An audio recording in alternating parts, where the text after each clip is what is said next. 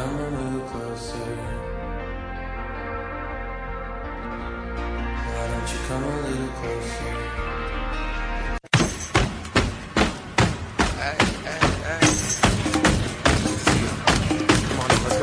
Estás escuchando tu radio online de baloncesto. Pasión por el baloncesto radio.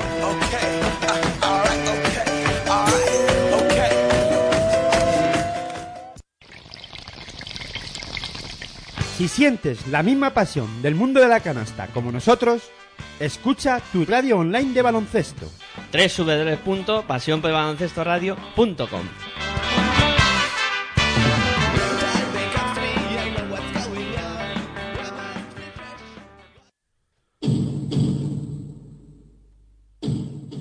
Aquí comienza Territorio ACB.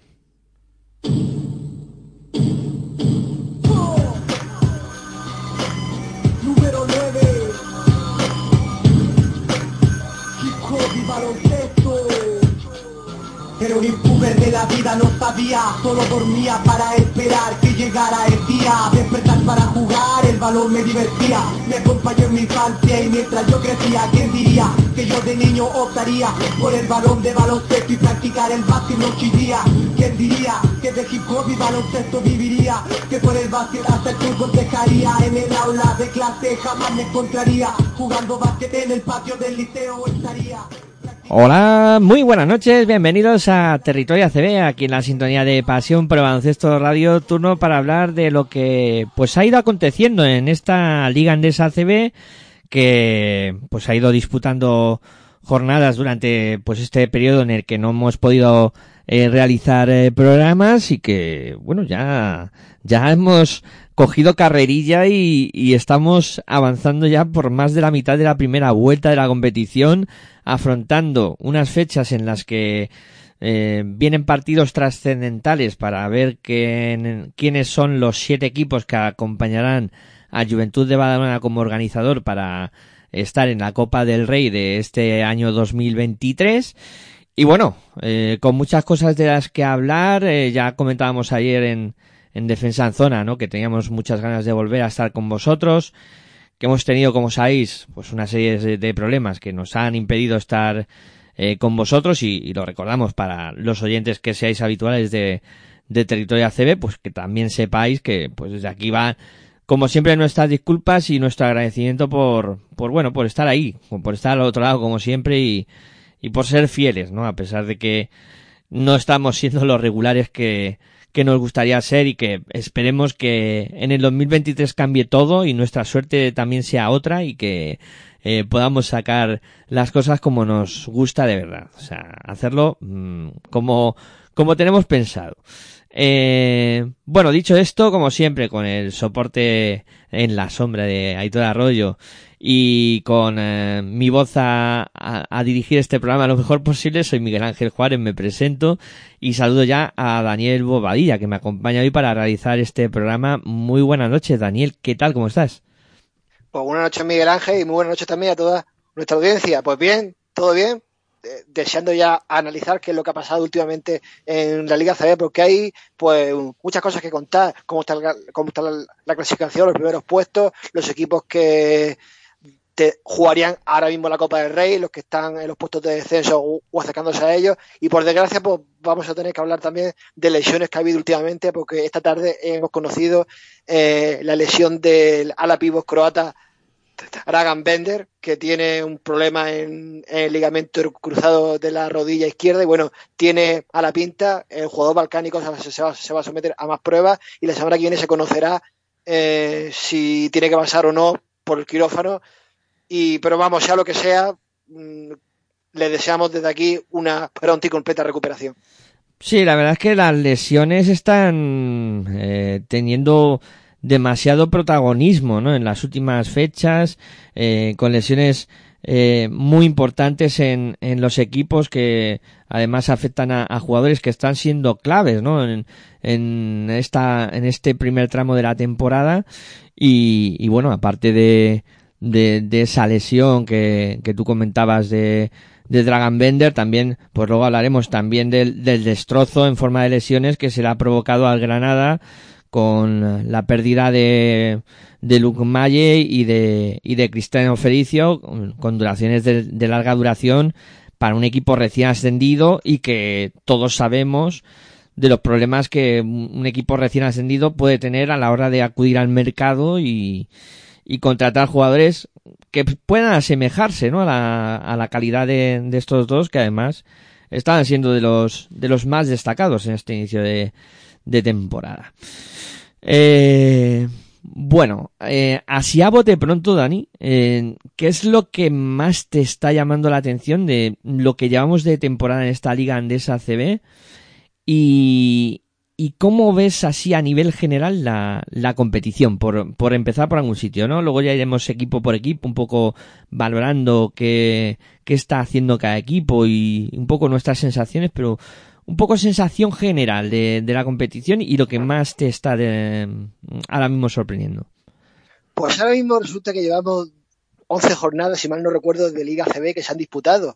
Y bueno, y estábamos acostumbrados todos los años a ver ahí en el primer y segundo puesto al Real Madrid y al Barcelona, ya sea el equipo blanco primero o segundo o al revés, el, el equipo azulgrana el Barça primero y el Madrid segundo.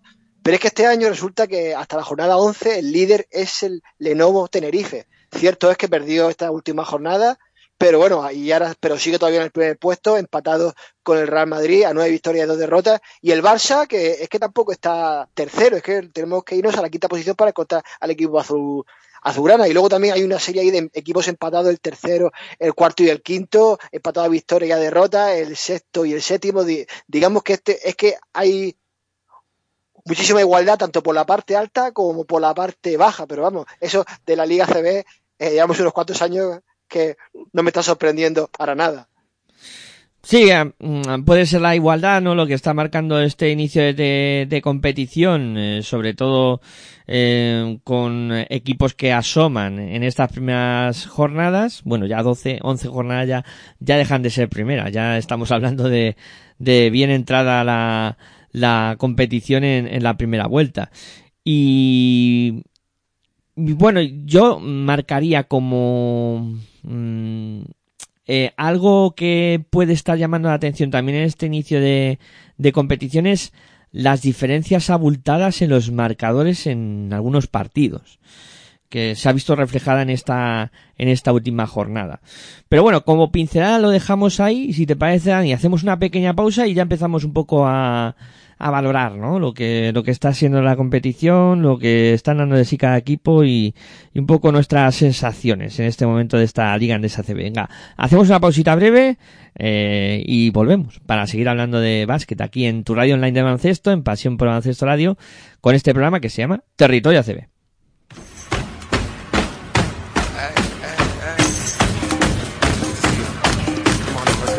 Estás escuchando tu radio online de baloncesto. Pasión por el baloncesto radio.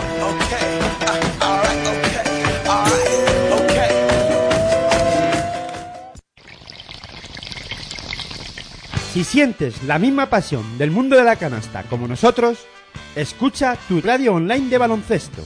www.pasionporbaloncestoradio.com I'm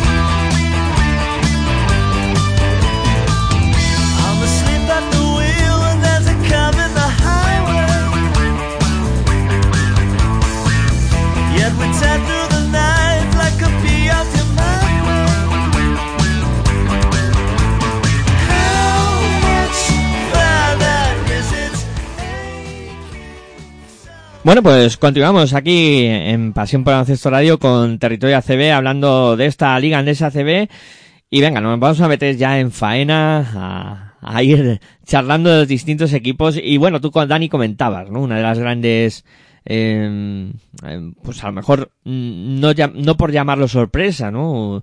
De las grandes sensaciones de este inicio de campaña ha sido el arranque del Lenovo Tenerife, que hasta la semana pasada era líder en solitario y que bueno, en esta semana se ha visto alcanzado por, por el Real Madrid, pero el arranque de los de Chus Vidorreta ha sido espectacular, está siendo una primera vuelta yo creo que mm, perfecta para el conjunto tinerfeño y un poco con los viejos rockeros de siempre, ¿no? Comentábamos ayer en, en Defensa en Zona, ¿no? Que, que volvían a ser los Hermaniri, los, los Marcelino Huerta y compañía que, que estaban tirando mucho del carro de este Lenovo Tenerife, pero yo sí que va a hacer un matiz aquí, ¿no? Porque el, el conjunto tinerfeño yo creo que eh, temporada tras temporada ha ido retocando la plantilla en ciertas posiciones y yo creo que este año tiene eh, mucho y de muy buena calidad. O sea, los refuerzos que han llegado, como Jaime Fernández, como, como Eric Green, ha sido ya poner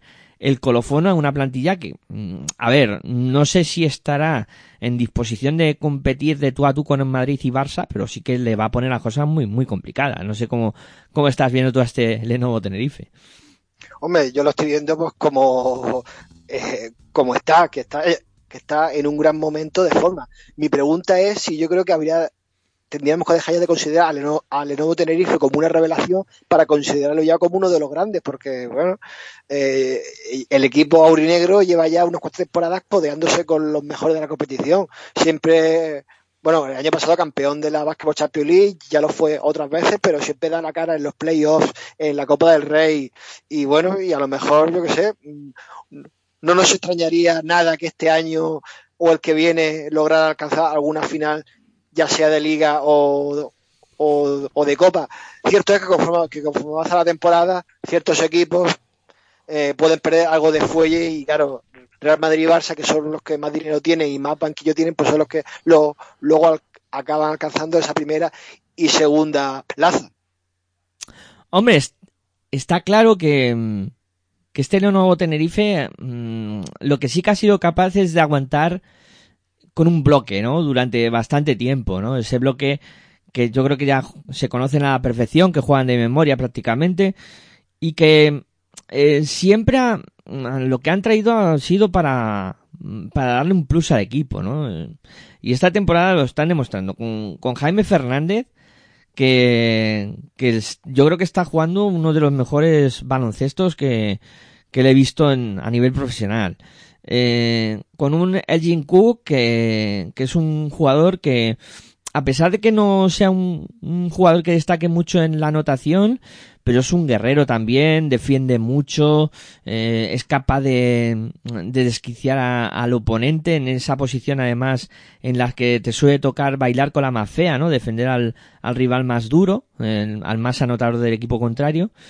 Y luego con eh, pequeños eh, refuerzos como Musa, bueno, pequeño, Musa Diagne mide casi 2.20, o sea, no, no podemos considerarlo pequeño, pero eh, Musa Diagne, que, que le ha dado también rotación al juego interior, que, que con Fran Guerra y Sermanidi, pues fíjate que tres piezas importantes, y luego con ese bloque, ¿no? Que, que siempre mantiene con Aaron Domenkar, con, con Sasu Salin, que también son jugadores importantes y que hacen que este de nuevo Tenerife, pues, hombre, no sé, como comentas tú, el, el tema de, de que, pues, si van a ser capaces de competirle eh, al Madrid al, o al Barça, eh, yo, o, de intentar meterse en alguna final. Sí que es cierto que en las últimas temporadas siempre han estado ahí, ¿no? Sim- filtreando, ¿no? Y, y metido en semis y, y viendo a ver si, si podían dar ese paso, pero siempre les ha faltado ese paso. Mm, a lo mejor es este año, ¿eh? Mm, yo veo que puede ser posible. Pues eso es lo que he dicho yo, que a lo mejor no sería nada extrañar que esta temporada o la que viene lo viéramos disputando alguna final. Por lo menos yo que sé que no veamos siempre a los dos a los dos mismos equipos, que llevamos ya viendo muchos años, sí, pero los títulos. yo creo que eso va a ser también más el- si se lo no sé si, si la palabra mm, correcta es decir si se lo creen. Mm, si ellos piensan que pueden hacer em, eso no yo creo que Chus Vidorreta los tiene em, muy bien entrenados para, para que se lo crean pero luego los jugadores cuando llegan esos momentos y les cuesta a lo mejor dar ese paso adelante que pueda ser definitivo. Con la dificultad que es eh, luego medirse a equipos como Madrid o Barça, que sabemos que em, presupuestariamente y tienen jugadores con muchísima calidad en, todas las posiciones, pero no sé, no sé. Puede ser, ¿no? Este año el de Lenovo Tenerife. Los dos partidos que ha perdido Lenovo Tenerife, ¿contra quiénes han sido? Haces preguntas eh, para pillar, ¿eh? Como, como los Dime, profesores, no, no, como los profesores en los exámenes. eh. Tienes capacidad de, de decir, hoy examen, venga, y decir, eh, pues van a entrar este tema, sorpresa. eh, este tema, este tema y este tema, y decir, ah, vale, pues no me he estudiado ninguno de esos temas. Eh, pero vamos, eh, la información siempre está ahí, se, se busca rápido, o sea, no, no nos cuesta ningún trabajo eh, buscar las dos derrotas de Lenovo Tenerife en, en la liga en deshace, porque enseguida vas, consultas con esta base de datos maravillosa que, que solemos tener y, y, que, y los resultados de Nuevo Tenerife te aparecen aquí de la Liga Andesa CB y evidentemente pues vemos que ha perdido con el eh, Juventud de Badalona en, en Badalona esta última jornada y la otra derrota que sufrió la sufrió contra el Barça en casa de del Barça y por solo dos puntos o sea Bien, pues ahí donde quería yo llegar. Porque ya ha jugado contra uno de los transatlánticos y ya ha logrado, o sea, ya, y ha cosechado una derrota. Todavía le queda jugar contra el Real Madrid, eh, pues esta semana, curiosamente.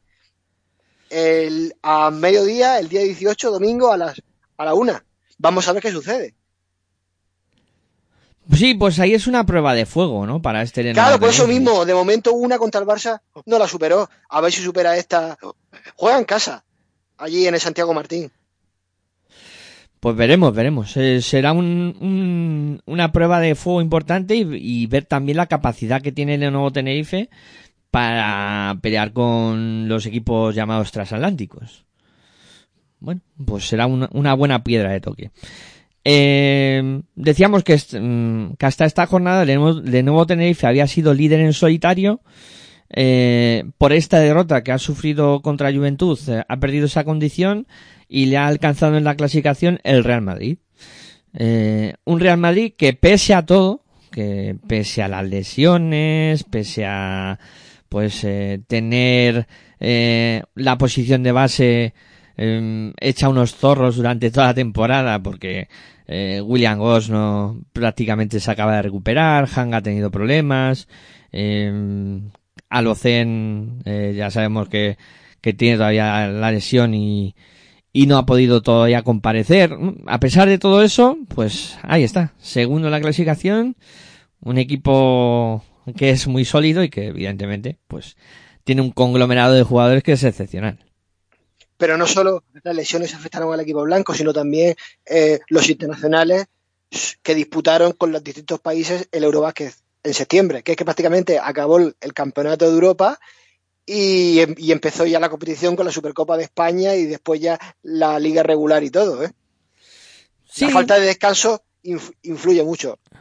A ver, está claro que eh, el tema del calendario, por ejemplo, ahora el Madrid en esta semana afronta mm, dos partidos de Euroliga y luego eh, ese partido contra Tenerife eh, para cerrar en, la CB. O sea, son tres partidos de un nivel eh, altísimo, ¿no? Y que, y que pueden hacer mella en el, en el Real Madrid. Entonces, bueno, veremos, ¿no? Pero lo que está claro es que en Madrid, con los fichajes que ha realizado y cómo está jugando, pues eh, era normal que llegara a este punto. Y sobre todo, pues eh, tirando mucho de, de además de un jugador como Sergio Yul, eh, que está a un nivel eh, no muy eh, a ver cómo lo explico no está siendo muy resolutivo pero en los momentos importantes eh, está demostrando que tiene carácter y que es un líder está claro Sí, un, un Sergio Yul que a pesar de todo ello recibió, no sé si hace un mes o mes y medio, muchas críticas por haber fallado algunos lanzamientos. Sí, bueno, se ha hablado de, de lanzamientos, se habla de que eh, también físicamente Yul eh, no es lo mismo que era antes, eh, que evidentemente el tiempo pasa para todos, eh, pero claro, eh, sigue siendo ese jugador que es capaz de, en el momento decisivo de decir, trae, ya me la juego yo, eh, que para eso tienes que tener carácter y luego pues está rodeado por ese elenco de estrellas con un Dazan Musa que yo pensaba que el cambio de equipo y jugar en el Madrid le iba a poder afectar a, al rendimiento, pero para nada. O sea, me quito el sombrero con, con Musa. Y luego, pues Ezón ya, que está también rindiendo bien, mm, pero sobre todo la, la pareja, yo creo que clave del Madrid ahora mismo es Tavares Deck. Eh, Tavares en el juego interior y Gaby Deck, que, está aportando muchísimo al poste bajo, cogiendo muchos rebotes, o sea, siendo un jugador determinante. Pues la verdad es que sí, el Real Madrid con, con esos su juego interior comandado por Tavares y luego otros que pueden actuar tanto desde el, exterior como interior. Es el caso de Gabriel Deck, el Tortuga, como le dicen, pues la verdad es que. eh, y otros como Anan Musa, que bueno, que como tú bien dices, el cambio de equipo no le está afectando y su, y su rendimiento está siendo pues espectacular. Tanto que como esta temporada siga así la que viene también, podría volar al- a la NBA. Ya estuvo una vez, o les fue bien la aventura, pero, pero a mí no me extraña idea que lo volviesen a, a reclamar desde el otro lado del charco. Es que a mi Musa para la NBA no lo termino de ver, ¿eh? Es igual. Sí, yo creo que es el clásico jugador que para Europa vale, pero luego en, en- en la NBA se quedaría un poco corto. Ya, ya ha habido muchos casos, muchos casos así. Sí, sí, no, y, eh, evidentemente están de regreso. Eh, Gabriel De, por ejemplo, regresó el año pasado, Bildoza ha regresado esta temporada, Campazo está buscando equipo en Europa. Podría ser en Madrid, que volviera eh, el argentino al, al cuadro que esta temporada dirige, dirige Chus Mateos. Eh, pero bueno, veremos al final, veremos a ver qué pasa al final con Campazo. Eh, Estrella Roja le ha hecho una oferta muy, muy buena, económicamente. Eh, ¿El Madrid irá a igualarla? ¿Le interesará ahora mismo al Madrid eh, por ese dinero tener a? Pues, pues no lo sé, no lo sé. La verdad es que tendrán que estudiarlo en la dirección deportiva, a ver si les pueda esta temporada con William Goss, con Jules, recuperándose a Locen, Hanga. Y... Es que Carlos Alocén eh, se lesionó por un tiempo bastante largo y, y no sé cuánto le queda, pero aunque volviera ya dentro de dos meses, el nivel le va a costar alcanzarlo, ¿eh? No, sí, evidentemente la lesión de Alocen de larga duración le aparte de lo que es en sí la lesión, luego le resta mm, tiempo de recuperación, ponerse a, al 100% y eso cuesta. Eso cuesta mucho trabajo y mucho tiempo, sobre todo. Y antes también han mencionado, se te ha olvidado mencionar a otros jugadores que también están rindiendo a un nivel aceptable, como por ejemplo Sergio Rodríguez o Gerson Yabusel. Sí, también hay que mencionar a Sergio Rodríguez, evidentemente, que, que está olvidándome de, del base que más minutos está teniendo esta temporada en el Real Madrid. Y evidentemente, ¿no? es otra, otra pieza importante y a lo mejor pues mm, deciden no, no ir a igualar esa oferta de Campazo porque estimen suficiente con la recuperación de William Goss, eh, el Chacho Hanga y, y Yul, ¿no? Y, tirar para adelante con eso. Em, Y por cierto, también Ch- Chus Mateo está, bueno, como recibió de la herencia de Pablo Lasso el poder eh, hacer debutar a canteranos, hace poco debutó en la fila de Real Madrid Hu- Hugo González, que fue este verano su campeón del mundo con la sub-17. Ese es otro de esos jugadores con, con mejor futuro del club merengue. Sí, sí, sí. mm, Está también en algunos momentos, yo creo que también por, por circunstancias, ¿no? Dando minutos a, a jugadores canteranos, ¿no? En Diaye también está jugando algunos minutos, ¿no? Y cuando eh, sale el- la afición en el Wizzing Center eh, eh, lo quiere bastante, ¿no? Y Hugo López, Hugo González, perdón, eh, como tú decías, pues había debutado ya. Y bueno, sí, mm, sacando, ¿no? Eh, y un poco, como dices tú, siguiendo con esa eh, herencia, ¿no? De, de buscar jugadores de la cantera para solucionar problemas que tiene el, el primer equipo. Porque recordemos que Anthony Randall, que es otra pieza importante, está lesionado de larga duración.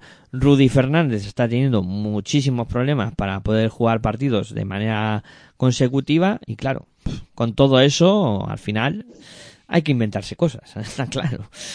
Eh, bueno, después de estos dos líderes, eh, Madrid y, y Lenovo Tenerife, nos encontramos eh, un grupo de tres equipos que, bueno, cada uno tiene sus mm, peculiaridades, ¿no? Barça, Basconia y Unicaja de Málaga. Eh, a ver, eh, ayer ya, por empezar por algún sitio, ¿no? Ayer dábamos pinceladas de, de Barça y de Basconia en, en defensa en zona, ¿no? Y dijimos que había que profundizar. Eh, yo comentaba que el Barça, pues, eh, le veía un poquito todavía fuera de punto. Hablábamos de la recuperación de Mirotic, de, de Satoransky, de Vesely como eh, jugadores que tenían que dar un paso adelante, de otros que bueno, yo creo que entre que Higgins se lesionó y no ha vuelto a ser el mismo de la lesión también es otra cosa que el Barça está echando un poco de menos. El problema que tuvo Keurig. Eh, a ver, está claro que el Barça pues ha tenido varias eh, cosas que le han afectado ¿no? a su rendimiento hasta este momento. Eh, no sé, yo te sigo diciendo y mantengo lo mismo que ayer. Le veo con todavía algunas dudas, ¿no? Y a pesar de que, bueno, está ahí evidentemente metido en, en primeras posiciones, con tres partidos nada más eh, perdidos, pero le está costando horrores sacar los partidos adelante y cuando no pierde. Yo es que soy de los que nunca quiere dar por muerto al Barça, ¿eh? No, no, sí, yo no le di por muerto, ¿eh? evidentemente es un super equipo, pero no sé. Que, re- que recuerdo hace varios años que también se le daba casi por muerto, llegó Pesic y ganaron la Copa del Rey, ¿eh? Sí, sí, sí, aquella fue, fue mítica. Además, además eh, fue algo que también recuerdo con, con bastante eh, entusiasmo porque eh, además eh, esa Copa del Rey Aitor dijo de primeras, el Barça gana la Copa con Pesic y yo me quedé mirándola así como diciendo, no, no, no tengo yo muy claro. Pero sí, sí. no, Aitor a- suele acertar bastante, ¿eh? sí, al final pasó, o sea, no, pero ya nunca se puede dar por muerto un equipo así, está claro. Pero esas dudas y, y yo creo que todavía no sé qué quiere ya sí que Vicius con el equipo, o sea, es que no terminas de ver una cosa clara en la pista. O sea, es algo que me tiene todavía desconcertado. Hombre, yo qué sé, eh, el, el Barça está a veces es capaz de lo mejor y, y de lo peor. Eh, sí, a ver, tiene buenos jugadores, pero siempre eh, va a ser es muy imprevisible. Es que, es que ya se vio la semana pasada en la Euroliga cayendo con el Asbel, como que luego a lo mejor se enfrenta contra dos de los de arriba y le gana. Yo, si te soy sincero, en el cambio de Satoransky por, por Calates, yo creo que el Barça ha perdido. Y luego, em, el papel de esta temporada de, de Jokubaitis mm, está dejando un poco, poco frío. Mm, Yo pensaba que iba a tener mucho, mucho más protagonismo, eh, pero no, no está terminando de, de ser un jugador que, que asuma ese protagonismo. Sí, en cualquier caso, eh, es que uno de los que está tirando del carro del equipo azulgrana es, es Nicolás Laprovítola y siempre, bueno, le ayudan también de vez en cuando eh, Nikola Kalinic. Sí, a ver, Lamprovítola está siendo el jugador referente de este equipo, está claro. Ahora mismo, eh, cuando el Barça tiene problemas, eh, busca intentar solucionarlo con, con Lamprovítola, ¿no? Y, luego me está gustando el rendimiento de Oscar da Silva. mm, hay minutos para James Nagy, que me parece un pivo muy interesante. Y quizá también otra de las cosas que está echando el Barça en falta es eh, la rotación interior y poder tener pues a sus mm, pivos en condiciones, ¿no? Porque Miki Toby pues ha jugado muy poco, eh, Sandy pues eh, tampoco ha tenido eh, todo el tiempo que a lo mejor se esperaba y el que sí que está jugando todos los partidos es Vesely. Pero no- Bueno, y el que también, y el que también yo me alegro mucho que haya vuelto a ser el jugador que era antes es Corey Higgins, que el año pasado se lesionó, eh, volvió, le costó coger el nivel, pero, pero finalmente parece que esta temporada lo está cogiendo de nuevo. A ver, yo a Higgins todavía le veo un peldaño por debajo de lo que de lo que era. O sea, sí que Pues está siendo de los mejores esta temporada. Sí, está, está siendo eh, y lo está haciendo mejor que la temporada pasada. Estoy de acuerdo contigo. Pero está lejos de ser ese jugador que era antes de la lesión. ¿Sabes? No sé Ah, si. bueno, bueno, sí, sí, sí, no, sí te entiendo lo que quieres decir. Entonces, bueno. Pero sí que estoy de acuerdo que ha mejorado mucho. Y está siendo más determinante. Pero bueno, y luego pues eh, muchos minutos para el Pauli, que yo creo que está cumpliendo bien su faceta. Y bueno, un Barça que ya te digo, que a mí me, me genera algunas dudas, pero bueno, ahí, ahí le tenemos. Como también habíamos dicho que está ahí Vasconia, que ayer ya en defensa en zona pues decíamos que es un equipo que se le caen los puntos de, de manera espectacular. O sea, jugar a, a intentar ganar a Vasconia a meter canastas es muy complicado. Mm, Pero veremos a este equipo cuando de, de verdad exijan eh, a nivel defensivo y tenga que jugar un partido de esos de, de a cara de perros a, a defender, ¿no?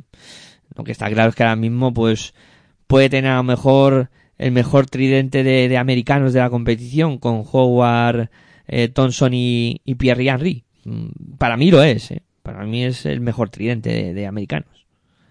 No, la verdad es que en cuanto a ataque ahora mismo, ya, ya fueran americanos de donde fuera, yo creo que se puede considerar al Vasconia como el mejor ataque de esta liga.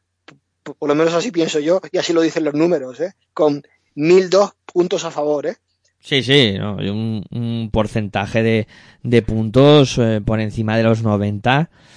O sea, está haciendo... Son los, son los tres americanos, pero si uno fuera ruso, otro polaco y otro francés, da igual, sería lo mismo. ¿eh? Sí, sí, sí, no, está- estoy de acuerdo contigo. O sea, seguiría siendo un... Pues, eh, como comentábamos ayer, ¿no? Que tiene Marinkovic, luego tiene a Gidraitis, que estos no son americanos, pero que también enchufan muchísimo. Quizá donde flojea a lo mejor el equipo vitoriano es en el juego interior.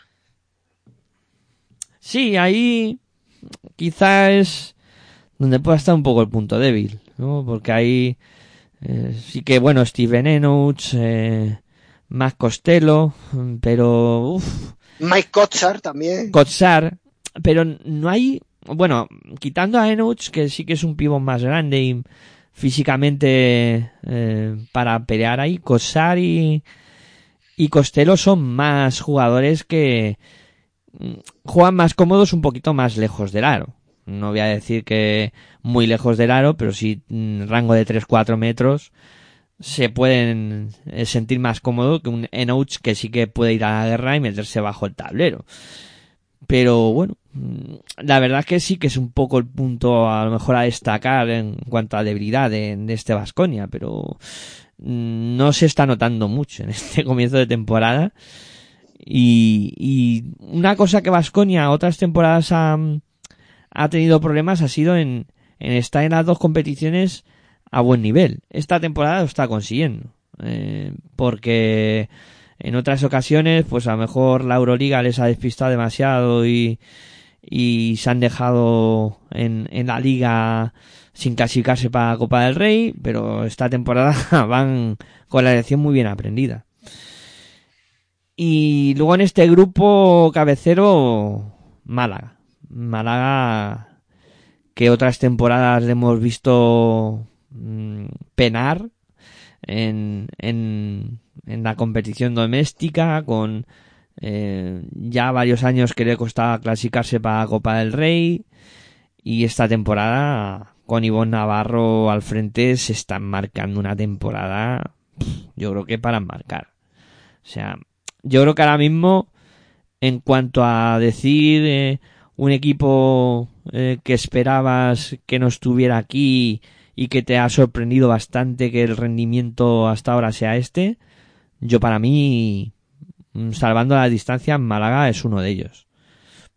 Es que Unicaja ha acertado bastante bien con los fichajes. Por ejemplo, Tyson Carter llegó este verano y bueno, y está teniendo un papel bastante eh, de- destacado. Eh, Kalinowski también, que vino desde Breogán haciendo una buena temporada. Eh, luego también, sobre todo en el juego interior, el brasileño Augusto Lima. Y luego eso sumado a lo que tenían antes, sobre todo con los nacionales Alberto Díaz o Darío Brizuela, pues la verdad es que, y la continuidad de un técnico, de un buen técnico como Ivonne Navarro, pues eso todo mezclado ha servido y bueno, y, está, dando su- y está dando sus frutos. Sí, sí, no, la verdad es que este año está...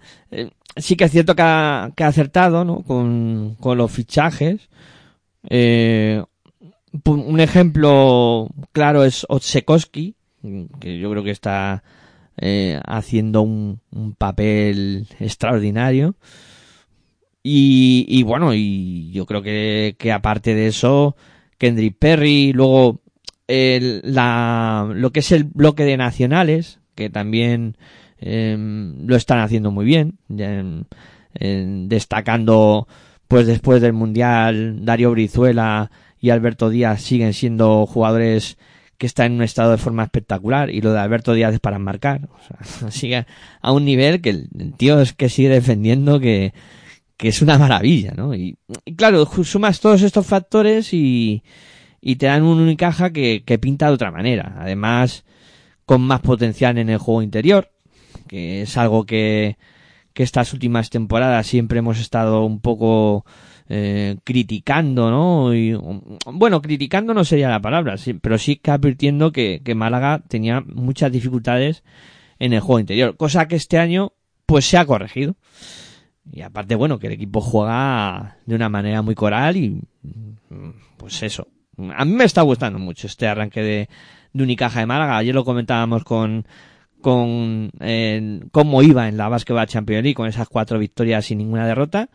Y es que el balance en, en total son, eh, si no me fallan las, las matemáticas, 12 victorias y 3 derrotas en lo que va de temporada. O sea, Sí, porque en la Basketball Champions League no han perdido ninguno.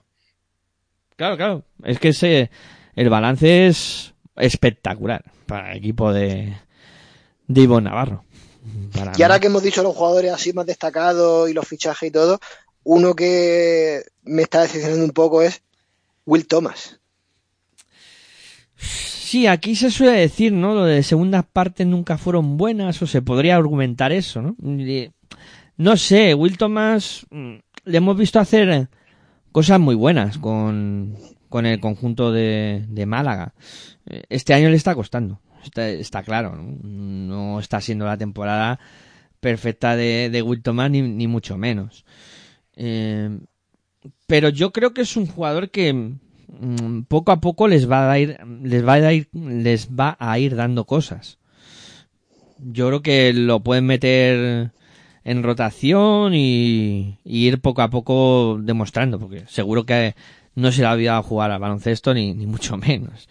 No, no, eso seguro, pero vamos, yo creo que Unicaja ahora mismo con los jugadores, el resto de jugadores que están rindiendo muy bien, yo creo que poco importa que Will Thomas no rinda su mejor nivel, ¿eh? porque hay otros que sí lo están haciendo. Sí, sí, por eso decimos que de momento eh, Unicaja se, se vale, ¿no? De, de esas, eh, mm, sobre todo de uno Sekowski que está siendo muy potente en el, en el juego interior y de, de esas genialidades en el, en el perímetro mm, con Perry, con, con Brizuela, eh, que ha dado un paso adelante claro y bueno, yo creo que que de momento Unicaja tiene muy muy buena pinta. Eh, bueno, si te parece, Dani, ya que llevamos unos cuantos equipos hablados, hacemos una pausita eh, y vamos eh, recapitulando y vamos avanzando por esta eh, Liga Endesa CB. Ya hemos hablado de, de cinco equipos, los cinco que de momento pues están eh, encabezando esta competición. Ahora nos vamos a meter en esa zona media eh, donde, pues bueno, pues hay equipos que, que ahora comentaremos, que no vamos a adelantar cosas. Venga, que vamos a la pausa y enseguida regresamos aquí con Territorio de Vena, sintonía de Pasión por Baloncesto Radio.com.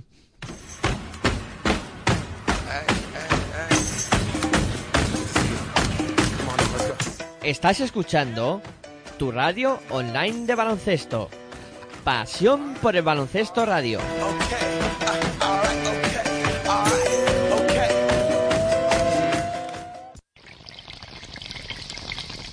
Si sientes la misma pasión del mundo de la canasta como nosotros, escucha tu radio online de baloncesto.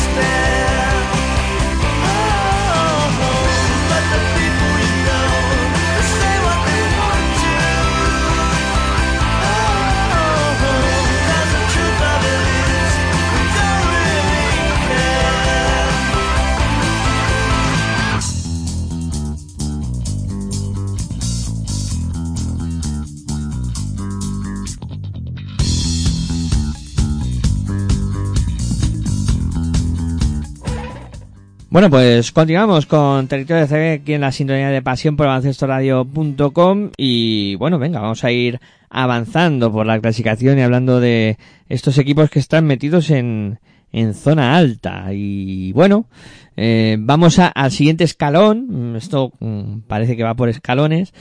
Y en este caso pues eh, vamos a hablar de los equipos que tienen eh, siete victorias en este momento en la en la competición. Eh, bueno, mm, a ver, mm, Juventud, ¿no? Yo creo que el, el cuadro de, de Carles Durán, eh, ayer también lo comentábamos, ¿no? En, en defensa en zona. Quizá esta temporada eh, ha arrancado con el freno de mano echado, como, como se puede decir o como se puede llamar, ¿no? A lo mejor planificando una temporada más eh, de cara a lo que es eh, la segunda parte de la misma, que es cuando van a tener la Copa del Rey eh, como anfitriones, que es eh, donde pues se jugará también las habichuelas en el Eurocup. Y quizá pues el arranque no es tan espectacular o es que, bueno, a lo mejor esperábamos mucho de, Juventud y con la pérdida de algunas piezas este verano pues eh, no hay que esperarle tan tan arriba, ¿no? Pero aún así, a ver, sigue siendo un, equipo con, con mucho potencial, con Pau Rivas, con Ante Tomis que, que siguen siendo esos viejos rockeros que le dan mucho empaque al equipo, con un jugador que me está llamando mucho la atención, eh, que, que esperaba este paso adelante como es Andrés Félix, que yo creo está haciendo de lujo, y con eh, esos eh, argumentos alrededor, que también los tiene, como Joel Parra, como Ventura, que eh, siguen dando un poco esa personalidad a, Juventud. ¿Qué, ¿Qué te está pareciendo el cuadro verde? Hombre, pero la verdad es que el Juventud yo pienso que va a ser el clásico equipo que lo, que lo veamos ir de menos a más. Por eso que has dicho del comienzo algo dubitativo de la Peña en este inicio de campaña, tanto ya sea en Europa como aquí en la Liga ACB. Y bueno, y también hay jugadores, ya no solo los que han nombrado, porque Andrés Feliz ya la temporada pasada ya dejó muestras de que es un jugador que iba a seguir mejorando con el paso de los años. También me está gustando mucho el sueco Simon Birgander, que también ha dado un paso importante, y sobre todo de los fichajes Guy, que, que me está gustando eh, bastante por bueno por el, buen porcentaje de acierto que tiene. También algu- algu- algunos de los canteranos como Pep Busquets están rindiendo eh, también están rindiendo a un buen nivel. Sí, no, está claro. Me había dejado yo en el tintero a, a Kyle. Uy, sí, es verdad. Está siendo un jugador muy relevante, ¿no? Y, y bueno, mm, está también eh, marcando la, sobre todo la faceta ofensiva de este, de este equipo de, de Juventud. Por cierto, ya Bueno, y también otro de los fichajes, Henry Ellenson, ¿eh? También, que también está rindiendo bien. Sí, sí, también lo está haciendo bien, ¿no? en esa posición de, de cuatro y medio, por así decirlo, que, que necesitaba un poco después de la salida de, de Derrick Willis, eh, necesitaba, ¿no? El conjunto eh, de, de Badalona alguien, ¿no? En esa posición. Eh, bueno, mm, y lo está haciendo bien Gerson, está claro. Eh, iba a comentar, ¿no? Que, que mm, ya que hablábamos al principio de lesiones, ¿no? Birgander, que tú mencionabas precisamente, pues se lesionó, ¿no? En, en uno de los últimos partidos y va a tener que pasar por quirófano para ser intervenido y tal. Y bueno, eh, esperemos que no esté mucho tiempo fuera de, de las pistas, porque es un jugador que además eh, ayuda mucho en esa faceta interior a, a Ante Tomic, eh, que le da buenos minutos de, de relevo y que poco a poco también estaba eh, yendo a más en su rendimiento. Eh, bueno, esperemos que no esté mucho tiempo mucho tiempo fuera, porque se podría resentir el cuadro de, de Badalona. Pues en las posiciones interiores, Badalona va un poquito cojo, ¿eh? Claro, porque a ver, si le falta Vingarde ya, pues em, a ver, no es que sea un, un super problema, pero sí que es un problema. Mm, al final te ves con, con Ante Tomis, te ves con, con Jereson teniendo que, que jugar muchos minutos y, y claro, mm, dos competiciones y problemas en una posición como es la de pivot, pues al final tampoco puedes cargar a un Ante Tomic con muchos minutos, eh, porque eh, Ante Tomic ya eh, tiene mm, está metido en años, ¿no? No vamos a decir que es un abuelo, pero ya, ya necesita más descanso. Y claro, han estado jugando, tirando de, de Maronca, aunque no está jugando muchos minutos, y bueno, veremos a ver, ¿no? Al final, qué, qué solución le pueden dar a, a este pequeño problema que se, que se le plantea al, al Juventud en, en esta fase de la temporada. Eh, y bueno, el otro equipo que está con el mismo número de victorias que el Juventud es Gran Canaria, ¿no? que, que también dábamos algún apunte ayer en, en defensa en zona sobre el conjunto que esta temporada dirige Jakalakovic y que es un equipo que a ver, tiene una apuesta por un baloncesto muy, muy dinámico, ¿no? Jakalakovic les está haciendo jugar muy rápido, eh, un equipo muy alegre en la pista, eh, pero luego, claro, todo esto tiene sus ventajas y sus desventajas. Es un equipo que, eh, por ejemplo, en el último partido de Liga Andesa ACB se un correctivo en cuanto a puntos encajados tremendo. O sea, eh, recibió más de 100 puntos eh, y esto también hay que cuidarlo mucho en la competición. Tampoco te pueden barrer la pista como, como fue barrido el cuadro de Gran Canaria en, el último partido. Eh, pero bueno, dentro de lo que cabe, mm, por así decirlo, no está siendo una mala temporada del cuadro eh, que dije Jakalakovic. Está teniendo, como siempre, pues actores determinantes. Y a, a- me quiero abrir un inciso para hablar de un jugador. Mm, En este caso, de Albichi. Eh, porque he leído mucho últimamente en las redes sociales y, un poco, pues, eh, mucha gente criticando el rendimiento de, de Albichi. A ver, Albichi es un jugador que eh, para tenerlo en tu equipo tienes que entender cómo juega. O sea, está claro. Es un jugador que no es el mejor defensor del mundo, no es el tío que más anota del mundo, pero a mí lo que sí me gusta de Albichi es que el tío no se rinde nunca. O sea, es un, es un guerrero y que, que siempre está ahí, ¿no? Y claro, es que dices esto y, y parece que a lo mejor estás defendiendo en excesivo al, al jugador, pero no sé, yo a mí, mm, ya te digo, es un jugador que sí me gustaría tener en mi equipo. Y luego, pues, el conjunto de, de Gran Canaria, pues sobre todo, eh, Damien Inglis está rindiendo a muy buen nivel, eh, Surna, como siempre, pues es un valor seguro. Brusino está haciendo una de las mejores campañas que le recuerdo yo esta temporada. Y por dentro Valcheroski pues con Diop se están apañando para para llevar bastante bien el, juego interior del equipo. Y luego pues jugadores que siempre son determinantes como Agi Slaughter, Víctor Benítez que igual está algo todavía fuera de punto y le está costando eh, coger ¿no? la, la dinámica con este Gran Canaria. Un jugador que cuando está on fire mm, tiene una capacidad para anotar grandísima. La verdad es que yo tampoco entiendo las críticas a Andrew Albici. A mí es un jugador que me gusta bastante porque lo veo eh, un buen base director. Mm, Se ve que yo creo que mucha gente que espera que Albici meta 25 puntos por partido. Y yo creo que no es el típico base que hace esas cosas. Y luego también ha nombrado también jugadores como Nicolás Brusino, John Surna, Damien Inglis. Y bueno, a mí particularmente el que me está gustando es, el pivo senegalés Khalifa Diop, que eh, es canterano de allí, del equipo de Las Palmas, y que bueno, y que pinta muy buen el, futuro de este jugador, y también otro que tam, otro otro jugador de la cantera que esta temporada ha podido también disfrutar de minutos es Rubén López de la Torre, de ahora Pivot. La verdad es que me gusta eso de que un, entrenador, y es en este caso a apueste por gente de la cantera. Eh, mencionar también la buena labor que lleva haciendo desde unos cuantos años también Ferran Basas.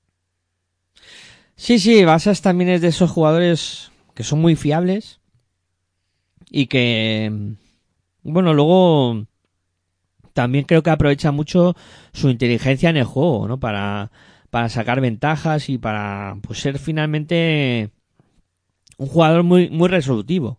Eh, Ferran Basas, a mí también me está gustando mucho el nivel que está mostrando esta temporada. Eh, bajamos un escalón más y vamos al único equipo que tiene seis victorias y cinco derrotas y que ahora mismo sería el último equipo que disputaría la Copa del Rey. A falta de seis jornadas para que cerremos la primera vuelta, eh, Bilbao Basket estaría clasificado para la Copa del Rey. Con esas seis victorias, cinco derrotas, el conjunto que dije llama Ponsarnau. Que bueno, a ver, eh, está claro que a, principio de temporada yo creo que muchos dijimos cuando vimos la plantilla de Bilbao Basket, bueno, plantilla para salvarse, no pasar apuros, veremos a ver la, la Basketball Champions League si, si acaba despistando o no, sabes, al final otro de esos equipos que está jugando Europa, que tiene una plantilla un poco escasa, pero que bueno, que al final yo creo que el rendimiento de Bilbao no está siendo malo eh, a nivel general. A mí me está gustando cómo está jugando además con Llama Ponsarnau al frente, le ha dado un, yo creo que bastante empaque a este equipo.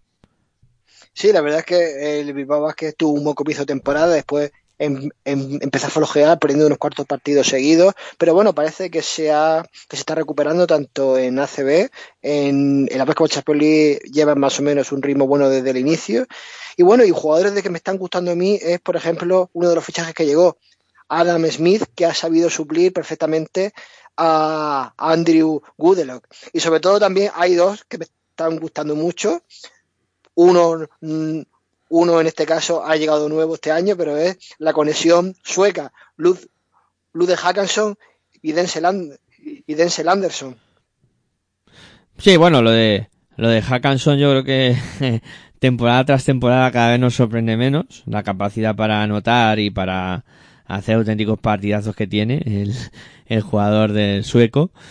Y luego comenzaba, comentaba lo de Denzel Anderson también, sí, sí, está haciendo muy buena temporada. Sí, sí, que es sueco también, ¿eh? por eso he- Sí. he dicho la conexión sueca. Sí, sí, no, no está haciéndolo mal. Y luego, a mí sobre todo me está jugando, me está gustando la dupla interior con Jeff Waite y, y Michael Kaiser, eh, que creo que están haciendo muy bien. Y luego, pues, jugadores que vienen sonando en, en la competición de hace mucho tiempo, como Xavi Rabaseda, como Francis Alonso, que bueno, están cumpliendo, ¿no? Y bueno, poco a poco sacando las castañas del fuego de este conjunto de, de Bilbao Basket. Eh, ¿Les dará para estar en la Copa? Mm, Yo creo que va a ser complicado. Mm, A ver, del resto de los equipos que hemos mencionado hasta aquí, yo creo que esas siete plazas yo ahora mismo ya apostaría porque mm, van a ser fijas. Mm, Mucho se va a tener que mover la cosa porque mm, ahora mismo a lo mejor la plaza que más peligraría es la de Gran Canaria porque los equipos que tienen eh, ocho victorias eh, yo cre- creo que ya no no son alcanzables para los demás. Eh, y Gran Canaria con 7-4 pues no lo tiene del todo mal.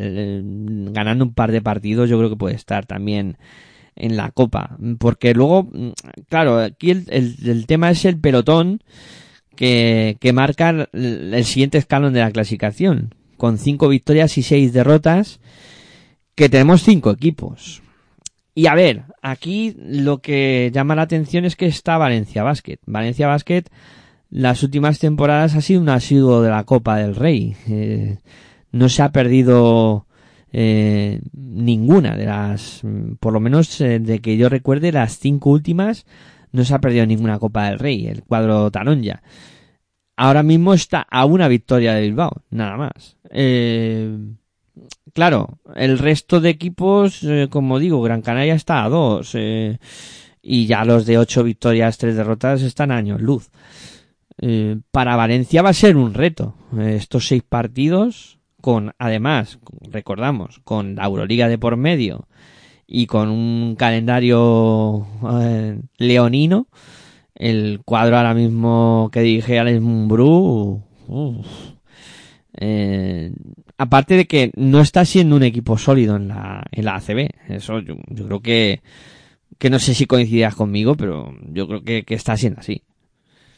Hombre, Valencia Vázquez tiene el bendito problema de que juega dos competiciones, la Liga CB y la Euroliga. Y la verdad es que eso de jugar un partido o dos por semana, como es en este caso en Europa, y luego enfrentarte a otro en, la Liga CB, eso causa el cansancio acumulado afecta mucho a la hora, como ya he dicho antes, a, a la hora de disputar ciertos partidos. Sí, no, sí, al final eso se nota, está claro. ¿no? Todo, aquí esto es deporte profesional y, y todo pasa factura, ¿no? Y, y el cansancio llega.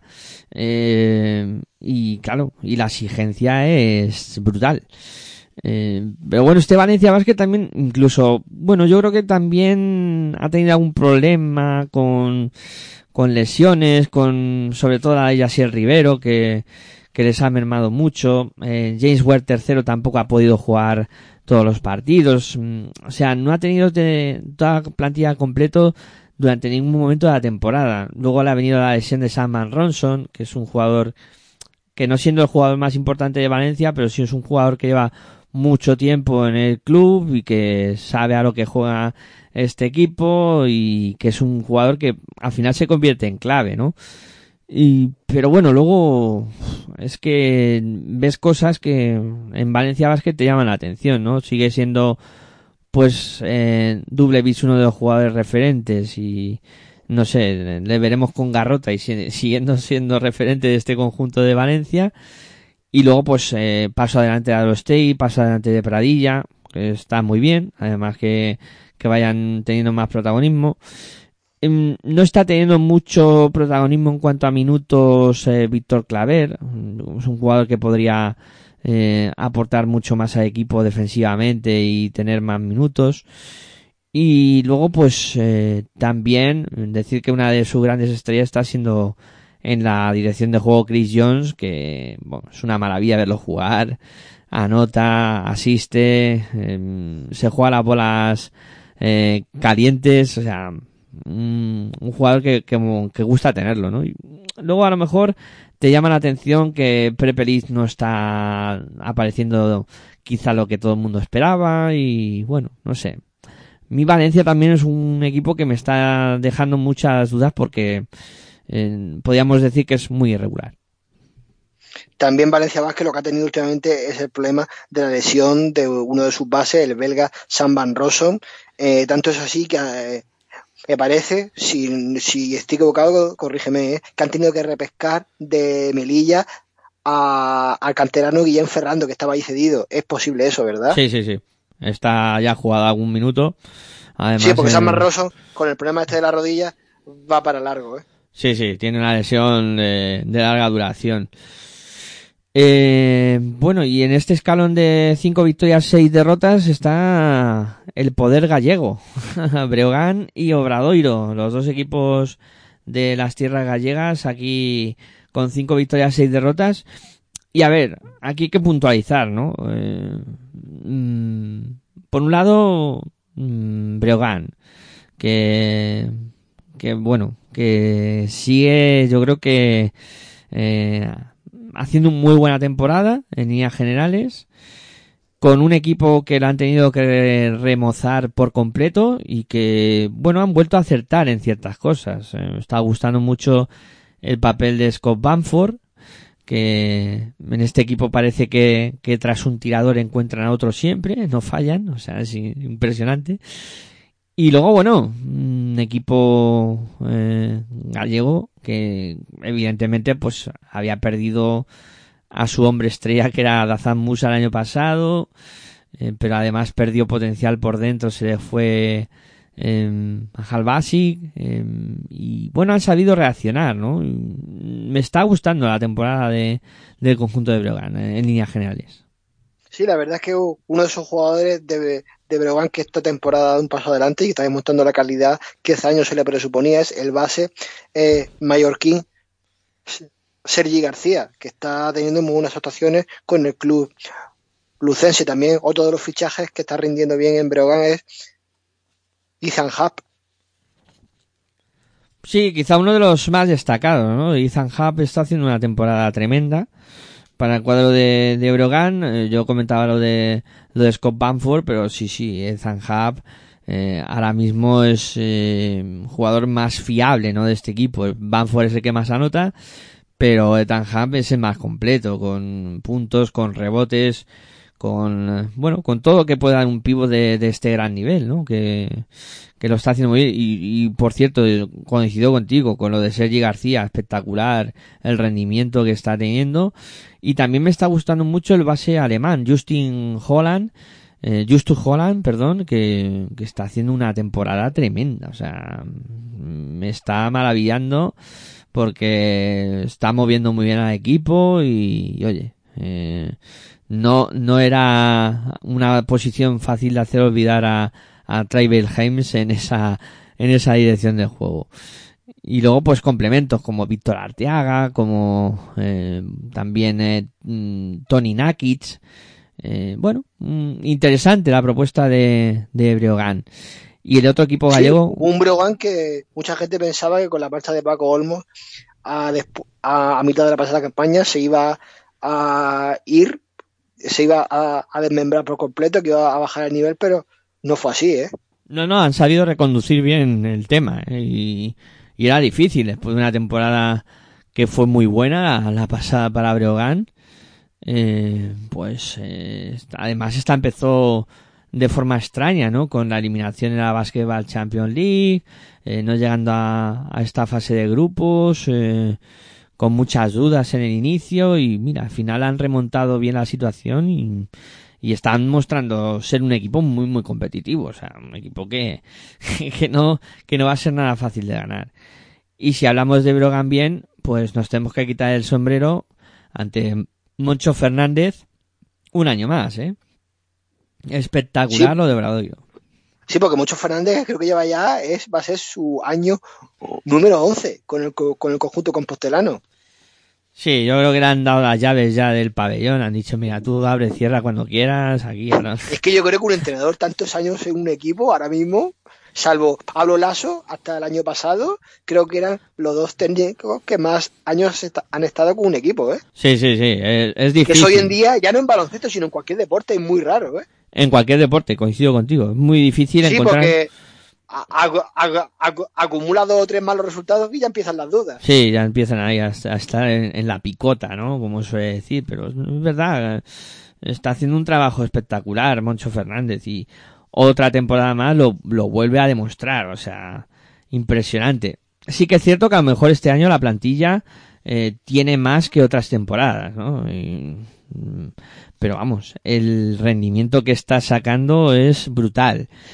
Y bueno, mm, también mala suerte, ¿no? Por lo que comentabas eh, fuera de micrófono, que si ahora lo, lo puedes decir, aunque yo creo que en, el inicio ya lo hemos comentado así, abuela pluma, ¿no? Lo de, lo de Dragan Bender. Sí, lo he dicho cuando me he presentado, que deseamos desde aquí una pronta y completa recuperación a Dragan Bender. Sí, la verdad es que va a ser una baja muy importante para el club compostelano porque estaba siendo el mejor del equipo y se entendía perfectamente con los hermanos Scrap. Vamos a ver qué es lo que hace ahora Obradoiro, si va al mercado y ficha a alguien, aunque claro, eh, suplir a Dragan Bender va a ser bastante complicado. ¿eh? Sí, sí, no, estaba siendo además un pivo que estaba sonando para, para equipos Euroliga, ¿eh? Estaba ya los ojitos puestos en él, ya había algunos equipos que, que estaban mirando a ver cuánto dinero tenían para poder ficharlo, o sea, eh, bueno, va a ser una, una baja difícil de, de sustituir. Y luego, pues como decías tú, el rendimiento de los dos hermanos Scrub está siendo brutal. El regreso de Cassius Robertson, que ha sido un golpe de efecto, ¿no? Eh, creo que es un jugador que, que ya dio muy, muy buen rendimiento la temporada pasada y que conoce perfectamente el club y que va a, da- a aportar muchísimo. Y bueno, un, un o- Obradoiro que, que vuelve a, a demostrar, ¿no? Que, que quiere estar entre los grandes y que, bueno, con también buen rendimiento, aunque no está contando con muchos minutos de Rubén Guerrero en la posición de pivot.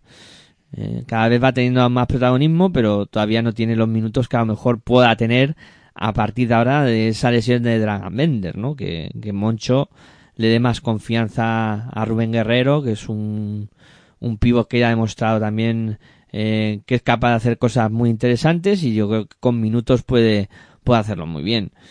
Y luego, pues, pues no sé, también eh, han tenido lesiones eh, que les han afectado bastante. Es que, por ejemplo, hace dos semanas tenía a sus tres jugadores estrellas, eh, por así decirlo, lesionados. Eh, los tres fichajes rutilantes de, de esta, este verano han sido Dragan Bender, eh, Leo Westerman y Marcus Page. Y ninguno de los tres eh, ha podido disputar todos los partidos. Y Westerman y, y Marcus Page eh, también est- están tocados. O sea, pese a todo, el maestro Moncho Fernández sacando las castañas del fútbol en este obradoiro. Para mí es impresionante. O sea, temporada Sí, temporada. ah, pero ahora habrá que ver, porque eso va a ser un punto de inflexión, lo, de Dragon. Vamos, vamos a ver cómo reacciona el club gallego. Porque puede ser, lo lógico sea que el rendimiento pues empeore. Sí, a ver, eh, podría ser, ¿no? Y, y habrá que, que ir observándolo, ¿no? También será en, en sucesivos programas eh, mm, bonito ver, ¿no? Que- cómo va evolucionando el equipo ante esa baja, cómo, cómo ha respondido Moncho Fernández ante esa situación. Bueno, yo creo que, que vienen épocas interesantes. Eh, UCAM Murcia, también con cinco victorias y seis derrotas.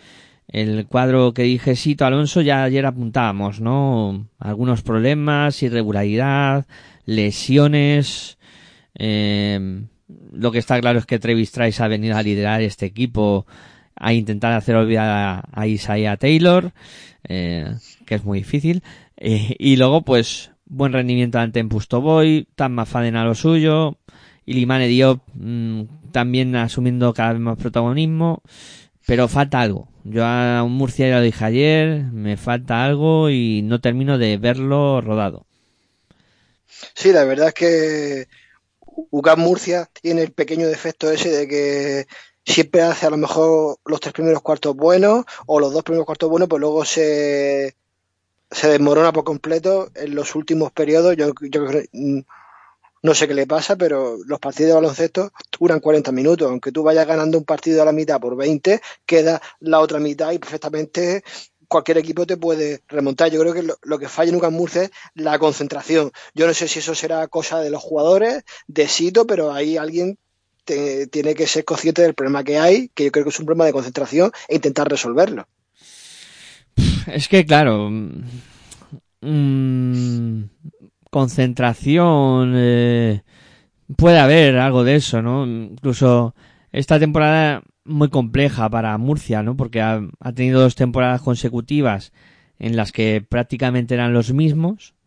Eh, se conocían al dedillo todos los jugadores que estaban porque no habían cambiado mucho el roster. Esta temporada han cambiado prácticamente toda la, la plantilla y pues aparte del problema de concentración también eh, de acoplamiento, ¿no? De, que los jugadores pues tienen que conocer los sistemas, hay que mm, compenetrar el juego entre todos los jugadores, o sea, siempre cuando hay tantos cambios en un equipo luego es complicado hacerlo que funcione como estaba funcionando antes. Y yo creo que a Murcia está pasando un poco eso aparte de sí que a lo mejor tema de concentración en algunos partidos que también puedo estar de acuerdo contigo Dani que, que pueda estar pasando pero se- esa falta de de los eh, las cosas que salen sin mirar ¿no? esos pases sin mirar o esas cosas que se hacen instintivamente también está fallando a Murcia También otro de los jugadores que está destacando más en el club murciano es el montenegrino Nemanja Radovic, que el otro día le sacó la castaña del fuego contra el Betis. Mm, mira, a mí es un jugador raro y que es de esos que digo yo que uno de estos es mi equipo. Porque va a todo. O sea, es un jugador que no Es se un esconde. luchador. Sí, sí, sí. No se esconde. eh, a pesar de que, eh, pues a lo mejor eh, técnicamente no es el mejor jugador de baloncesto del mundo, pero lo suple con otras cosas. Y ya está. Es que está claro. Yo quiero de tipos de estos en mi equipo siempre. Está claro. Eh, bueno. Quizá, alguno, quizá alguno de los que está decepcionando es uno de los fichajes Ryan Luther. Sí, son. Yo creo que son jugadores que todavía no, no se han acoplado. Mm, o- Les está costando mucho entrar en la dinámica, no sé. Aquí es que en Murcia, a Alejandro Martínez, que, perdón, a Alejandro Gómez, que es el director general del club, pues a veces con poco presupuesto ficha jugadores desconocidos y le dan resultados, pero hay otras veces que no dan, ¿eh? Ya, es que con, con poco dinero es, es difícil acertar.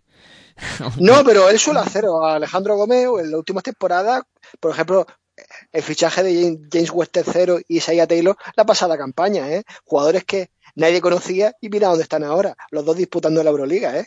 Sí, Pero pero es un buen rendimiento en UCAM Murcia. año tras año es complicado acertar siempre, ¿eh?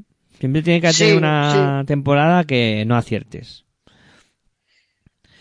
Y bueno, no es que no aciertes, es que a lo mejor el jugador no te ofrece lo que tú pensabas. ¿Sabes? Que mm, a lo mejor tú has visto ese jugador y a ti te ha convencido, pero llega al equipo y no, no hace lo que tú le has visto hacer. Son circunstancias. Eh, y bueno, en, este grupo de los de cinco victorias y derrotas, pues el último pasajero es Granada. Granada que ya hemos comentado que, que ha tenido muy mala suerte en las dos últimas semanas con la lesión de Lungmaye, con la lesión también de, de Cristano Fericio, que las dos van a ser de larga duración. Y que, bueno, el, pivo, el, el conjunto granadino está buscando un pivote en el mercado. Vamos a ver para cuánto da, con el presupuesto y tal.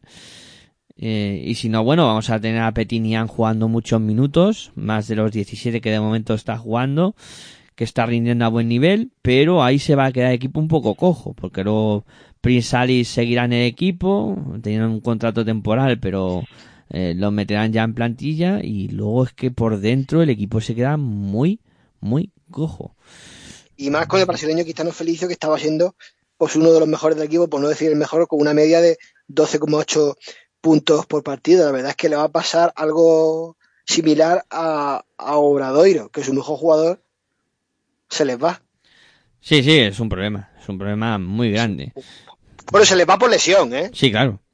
Mm, De momento, pues, a ver, eh, está claro que, que el conjunto granadino eh, estaba supliendo mm, estos problemas, quizá, pues, eh, mm, no estos problemas, sino que podrá suplir estos problemas a partir de ahora, pues, con más aportación de Tomás Brolev, con más aportación exterior de Dale Renfro, ¿no? Jugar un poquito más por fuera que lo que estaba haciendo hasta el momento. Y luego, pues, la edición de Luis Costa y Cristian Díaz, pues sigue siendo una dupla bastante eh, contundente, ¿no? Para, para el juego de, del conjunto granadino en, en ese, en esa dirección de juego. Pero bueno, que claro, ahora vienen, vienen curvas en Granada. Yo lo presiento que lo van a pasar mal. A partir Sí, de porque un recién ascendido siempre el presupuesto mm, mm, no suelen ser muy altos, ¿eh? Claro, va justo Pero- y encima pero- te pasa esto. Por eso mismo, o sea que va a ser un contratiempo bastante grande. Bueno, tres victorias, ocho derrotas tienen dos equipos, eh, Zaragoza y Fuenlabrada. Eh, Fuenlabrada que, bueno, eh, tuvo cambio de técnico, eh, estuvo muy bien la reacción del equipo en cuanto cambió el técnico, pero luego se han vuelto a te- meter en una dinámica muy, muy negativa. Y Vázquez Zaragoza también ha cambiado de, técnico con la llegada de Porfirio Fisac y en Zaragoza están fichando y tirando la casa por la ventana. O sea, el último fichaje es Esteban Jovic, que es un jugador que, que tiene un nivel muy contrastado a nivel, a, baloncestísticamente hablando a nivel europeo. Y bueno, eh, por, por ir mm, zonificando un poco, Zaragoza, eh, la llegada de Porfirio Fisac, el equipo parece que ha cambiado la cara, los fichajes, eh, ¿qué te parece, Dani? Pues la verdad es que eh, Casa de Zaragoza va a mejorar su- eh, casi seguro con eso, con, esas últimas incorporaciones y era lo que necesitaba el equipo de Porfi Fisac para bueno para remontar el mal inicio de campaña que había realizado hasta el momento. Eh, recuerdo también que se le fue Frankie Ferrari, pero llegó Chris Wright, que ha subido a suplirlo bastante bien. Creo que el cambio pues fue bueno y, y también bueno los que estaban ya desde inicio de temporada como Cristian Mekogulu o Howard Sanros o Santi Justa pues deben de seguir a- aportando lo mucho que aportaban hasta el momento. Y también por supuesto los canteranos que debutaron como Adai Mara y Lucas Langarita pues deben de, apro- de aprovechar al máximo los minutos que Fisac les dé.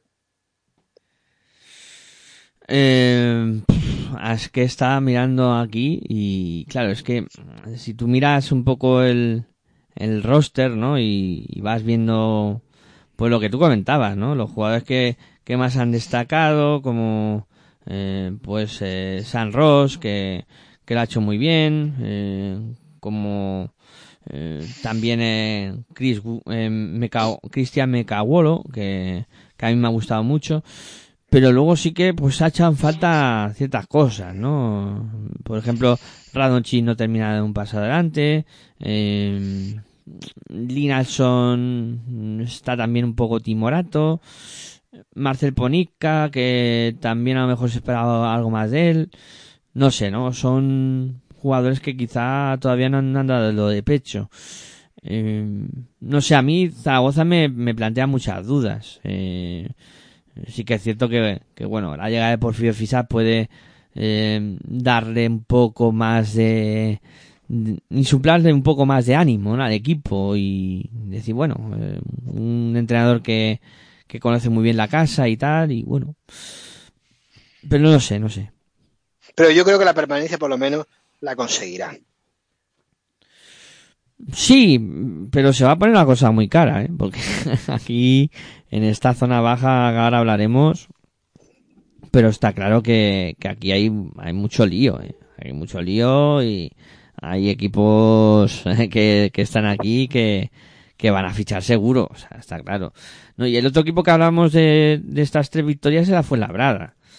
Eh, que yo decía que habían cambiado de entrenador, con la llegada de Pichel pues había el equipo reaccionado un poco, ¿no? Después de un ma- muy mal inicio de temporada, pero luego el equipo se ha, hasta, se ha vuelto a estancar otra vez y no sé, no, genera dudas, ¿no? Dusan Ristic que es el mejor jugador y, y por dentro lo está haciendo muy bien, Novak en la dirección del juego, eh, Kromak en, en el, en el lanzamiento eh, cercano al aro también está teniendo muy buenos porcentajes, pero luego, no sé, eh, los Jeremy Senglin, Kevin Hannan, eh, Vini Okuo, están yo creo que un poco por debajo del nivel que, que se podría esperar y la salida ahora en la última semana de, de Javi Beirán que termina el contrato también me ha sorprendido, ¿no? Un jugador que, que bueno, no estaba haciendo grandes números, pero yo creo que cuando estaba jugando estaba cumpliendo bastante bien. No sé, son cosas que mm, no terminan de convencerme de este de este Fuenlabrada y ojo que esta temporada hay mucho peligro ahí abajo, ¿eh? Mucho Pues la peligro. Pues la verdad es que coincido contigo en todo lo que has dicho. Sí, buen rendimiento de Usan Risti, la San Croma, pero luego hay otros que sí, que el rendimiento pues no está siendo el esperado. Quizás Jeremy Senglin eh, está ofreciendo algo más acorde a lo que se esperaba, pero por ejemplo, esperaba yo esta temporada algo más de Mar García o, o, o, o de Clevin Hanna. Eh. Cristian Eyenga, ya sé yo que también, como hemos dicho antes con Jules, la edad también empieza a afectar un poco. Sí, sí, también, también pasa factura. Y bueno, y cerrando la clasificación, tres equipos. Eh, uno de manera sorprendente, como es eh, Manresa. Eh, un Manresa que la temporada pasada mm, hizo una temporada de escándalo. Eh, y esta temporada, eh, ¿sabes cuántos jugadores lleva utilizados eh, Pedro Martínez esta temporada en el conjunto manresano? Di un número. Pues, pues creo que unos 15 o 16, ¿no? Te has quedado corto. 20 jugadores ya. 20 jugadores ha Pues- utilizado Pedro Martínez. Pues cuando utilizas tantos jugadores, a lo mejor el fallo está en otro lado, ¿eh? No sé, a ver, mm, está claro que después de una temporada como la temporada pasada es eh, el, el nivel Hombre, también, los juegos, también el nivel de el nivel que tienen los jugadores que está utilizando puede que no sea el, el más apropiado por una categoría como la Liga CB, ¿eh? También puede ser eso. se te han ido todas las piezas importantes el año pasado, has tenido que ir recomponiendo el equipo un poco sobre la marcha y bueno, es una temporada compleja. Estás además metido en la en la Basketball Champions League, sí que es cierto que Jerry Harding está siendo tu tu mejor baluarte, el regreso de Frankie Ferrari parece que les ha dado algo de vida. Mm, que vayan apareciendo también jugadores como Tyson Pérez es importante. Mm, No me está gustando esta temporada el rendimiento de Dani Pérez. Mm, El año pasado lo, lo ensalzaba, ¿no? Estaba haciendo una temporada tremenda y estaba haciendo muy bien, pero esta temporada no está siendo la suya. Y hay que decirlo también. Cuando no estás bien, hay que decirlo. Y luego, pues, no sé, yo creo que es demasiado cambio de jugador y, y demasiado eh, lío para este Manresa. Guillén Es que al final, tanto cambio de jugador acaba por desestabilizar al equipo, ¿eh? Sí, sí, no, al final es un al final es un arma de doble filo. Tanto tanto cambio entrenador de, de jugador te descoloca, ¿no? Y para mí es, es compleja la, la situación ahora mismo de, de Manresa y Pedro Martínez eh, tiene un trabajo improbo para sacar esto adelante, porque va, le va a costar ah, mucho trabajo, mucho trabajo. Ahora mismo dos victorias nada más en la Liga Andesa ACB, pues eh, es complejo, ¿no? Y, y le acompañan con estas dos victorias en dos equipos que yo estoy convencido que en un momento dado, si lo ven muy mal, van a tirar de, de cartera, ¿eh? Tanto Girona como, como Betis, eh, yo creo que en algún momento también eh, mirarán al mercado, sobre todo el Betis en el juego interior, que está teniendo muchísimos problemas y no terminan de dar con la tecla. No se puede vivir a expensas de lo que pueda hacer Shannon Evans durante toda la temporada. y creo que tienen que buscar un refuerzo por dentro como el comer. Así que Sano además está siendo mejor, Johnson le está acompañando muy bien en ese juego perimetral, pero por dentro faltan, faltan argumentos. No, no está Bueno, por dentro tienen a Salpouris, que bueno, que se ha lesionado también, pero es buen jugador, ¿eh? Sí, sí, no, es buen jugador, pero es que él solo, eh, porque Gerun tampoco está siendo eh, una esencia ahí en el juego interior y se le lesionó Yannick Enzosa, que, que tampoco ha podido jugar mucho, no sé, no, son muchos muchas circunstancias que ahora mismo al, al conjunto de Real Betis eh, le están dificultando en este momento de la temporada, pero a mí no y me... ahora que has dicho también del juego interior, el que está rindiendo bien, acorde a la edad que tiene, es el dominicano Eulis Baez, con 40 años ya, ¿eh? Es que Baez es un seguro de vida. Pues lo mismo, es que hablamos de jugadores como Yul con 35 o eh, Eyenga con 33, que uy, ya, se, ya se le empieza a ver la edad, pero es que Eulis Baez 40 años, ¿eh? Sí, sí, sí. También metidito ya en, en muchos años. Pero Euribas se ha cuidado bien y cuando te cuidas bien puedes llegar a, a más años jugando al, al básquet. Y a mí me... Euribas es de de esos jugadores que, que estoy seguro que va a rendir hasta, hasta el último instante.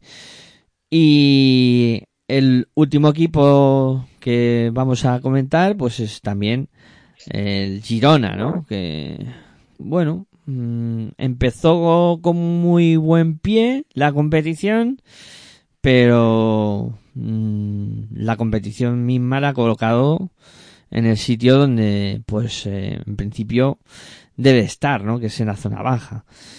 Eh, aquí, pues, Margasol sigue siendo el, el jugador más destacado. Taylor, Cameron Taylor mm, le- está siendo el referente en el juego exterior. Y luego, pues, me está faltando mucho. Me está faltando mucho de Garino. Me está faltando mucho también de, de Kino Colón. eh, que era otro de esos jugadores que venía con Vitola para hacerlo muy bien. En la reciente incorporación, bueno, reciente, ya lleva cinco partidos de Piero Oriola, les ha dado algo más de potencial en el juego interior, pero uff, yo creo que va muy justito este Girona y no sé, yo creo que también va a ser otro de los equipos que en un momento dado va a recurrir al mercado. Es que la base que tiene prácticamente es la del ascenso del año pasado.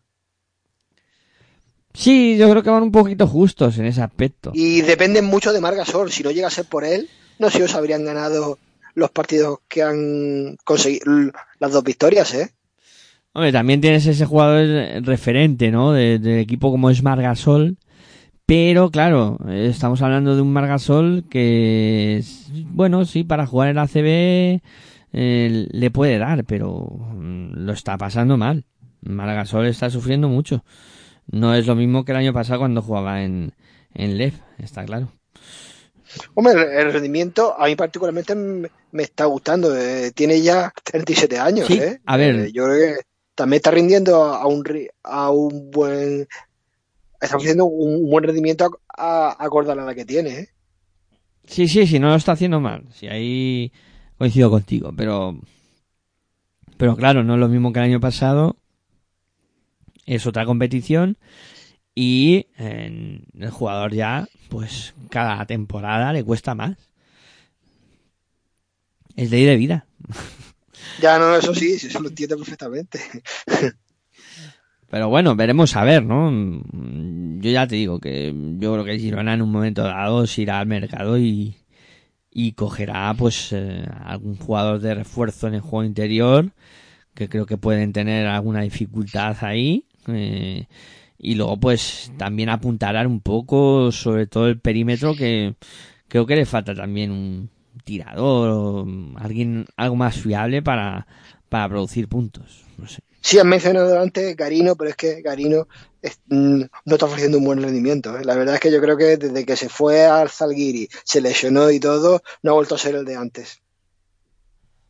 No, no, evidentemente Garino está lejos de, de ese jugador que, que tuvo el rendimiento que, que tuvo en su momento y que, pues, pues eso, son jugadores que, que se pierden un poco por el camino, pero bueno.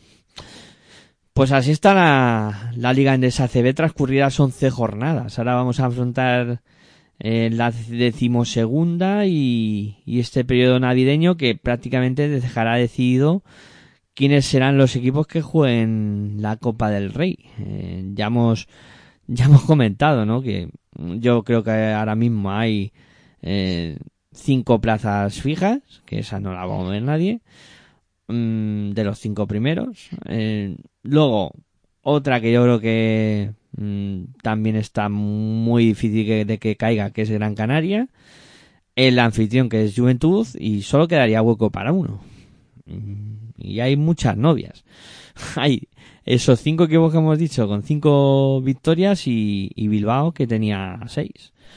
Porque yo creo que ya mm, los de tres y los de dos eh, podemos descartarlos. O sea, los cinco Y eso últimos- suponiendo que Juventud no se salga y juegue la Copa por, por, por- por ser anfitrión, ¿eh? Que todo se quedaría alguno por ahí fuera también, ¿eh?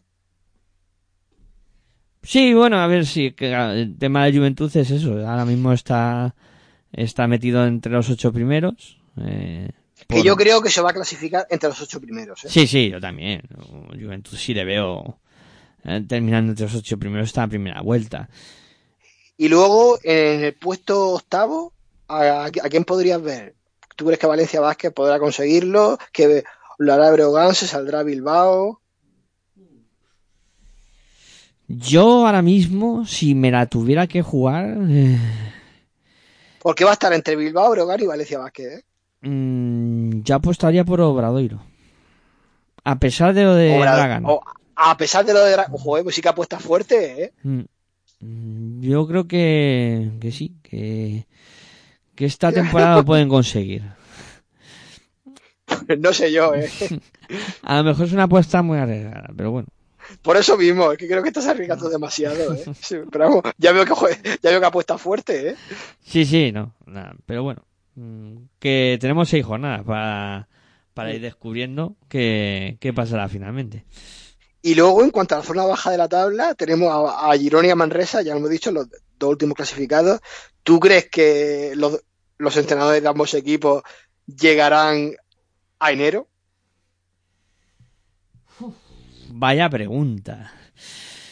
Porque vamos, el turrón yo creo que ya se lo van a comer, pero depende de lo que ocurra en estas dos jornadas navideñas, veremos así la, las directivas no toman algunas decisiones, ¿eh?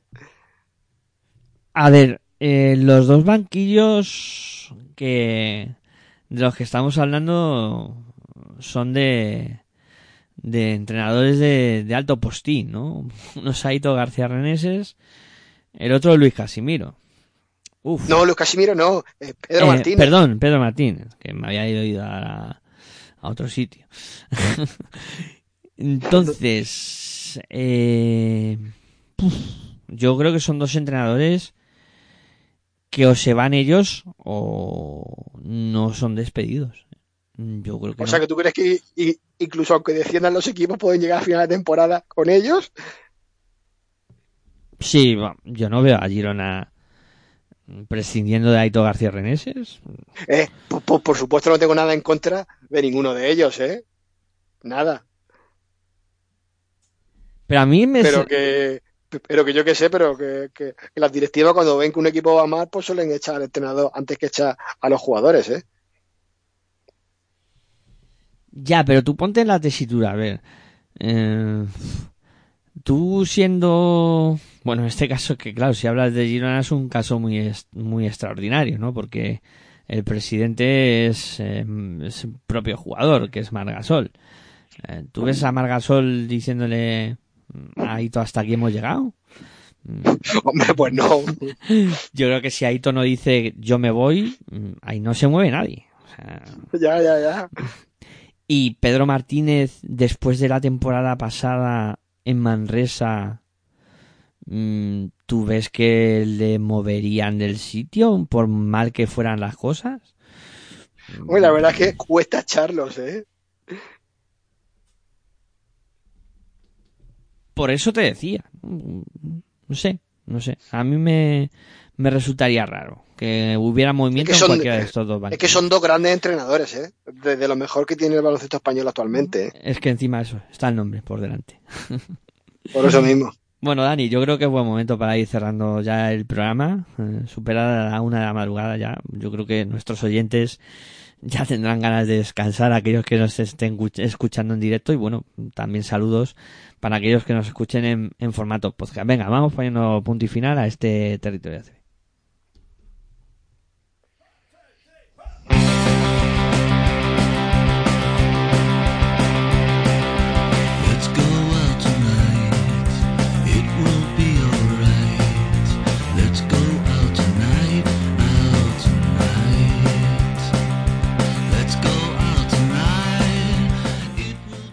Bueno, pues vamos cerrando. Como siempre, Dani, pues ha sido un placer hablar contigo de, de básquet, eh, pasar un ratito aquí y nada, eh, seguimos hablando de, de este maravilloso deporte. Pues un orgullo poder haber podido participar hoy también en el programa. Así seguiremos informando la semana que viene de lo que ocurra, bueno, tanto en Europa como en el baloncesto nacional. Pues ahí, ahí estaremos, sí señor. Y nada, que eso, que muchísimas gracias por estar al otro lado. Gracias por descargarnos a aquellos que nos escucháis en formato podcast. Y si no ocurre nada, pues en 21 horas y media estaremos de nuevo aquí, en este caso, para hablar de baloncesto en femenino, con pasión en femenino. Hasta entonces, como siempre, me despido. Muy buenas y hasta luego.